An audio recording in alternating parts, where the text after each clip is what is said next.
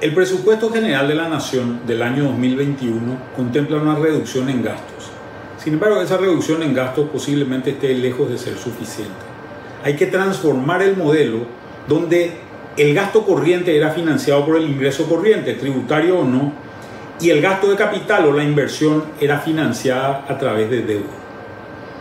Durante el año 2020, desde diciembre del año pasado hasta el mes de julio, hemos tenido un incremento en la deuda del orden de los 2 mil millones de dólares. Esto hace que nuestro servicio de la deuda, que estaba en 700 millones, pase a ser posiblemente para el año que viene o para este año ya alrededor de 850 millones. Debemos pensar en otras alternativas de financiamiento.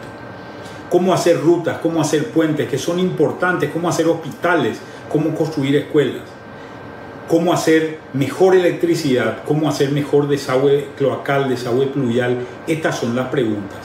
Una de las respuestas posiblemente esté en la inversión de capital privado en obra pública a través de las leyes de APP o a través de concesiones que puede hacer el Parlamento.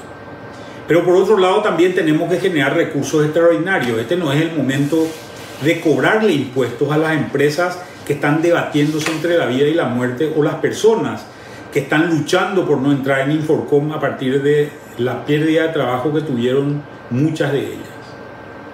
La alternativa sería, por ejemplo, la venta de activos públicos.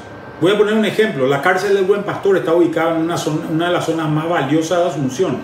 Es un terreno de dos hectáreas que si lo vendemos podríamos tener una, una cárcel modelo seguramente en algún otro lugar de la República y podríamos quedarnos con un exceso de dinero para invertir en otras cosas.